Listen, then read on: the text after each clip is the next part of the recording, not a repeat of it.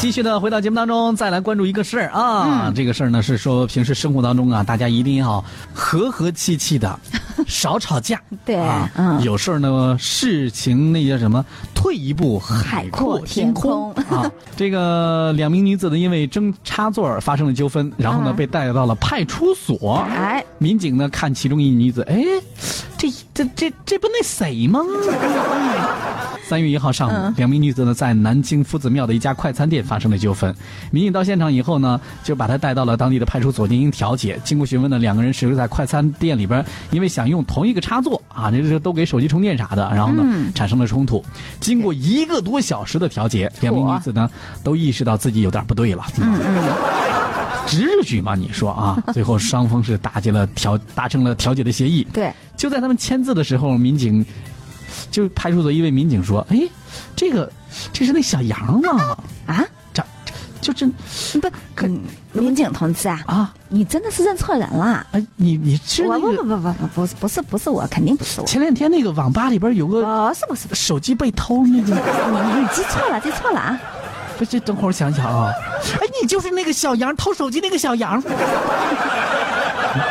哎呀妈呀！没想到在这儿碰上你了，你哎呀你在在派出所碰见你了你。来来来来，这样吧，那个哎进一步的处理一下，手铐先戴上。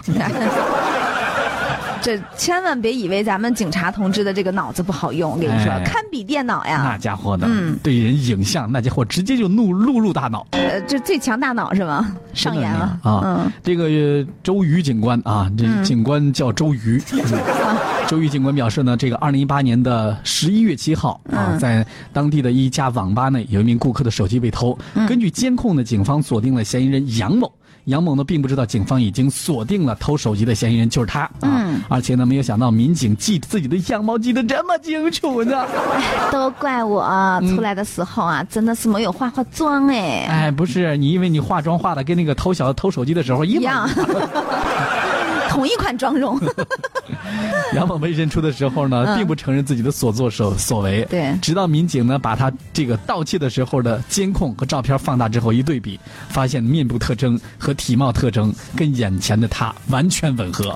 你看看，你看看，嗯就是因为我之前啊，我的闺蜜说啊，嗯，哎，我觉得你应该拿一个双眼皮的，对，结果我就没有去拿，我要去拿的话，我就不会被认出来了，是不是？你为啥不说你早点不偷东西呢？你啊，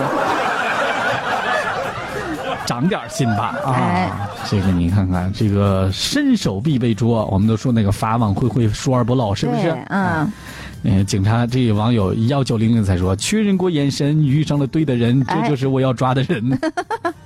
真的是我们警察叔叔业务水平绝对过硬。是成功之路说了，做了亏心事儿，你还不低调点儿，哎给你长点教训啊给！人吵架是不是？对，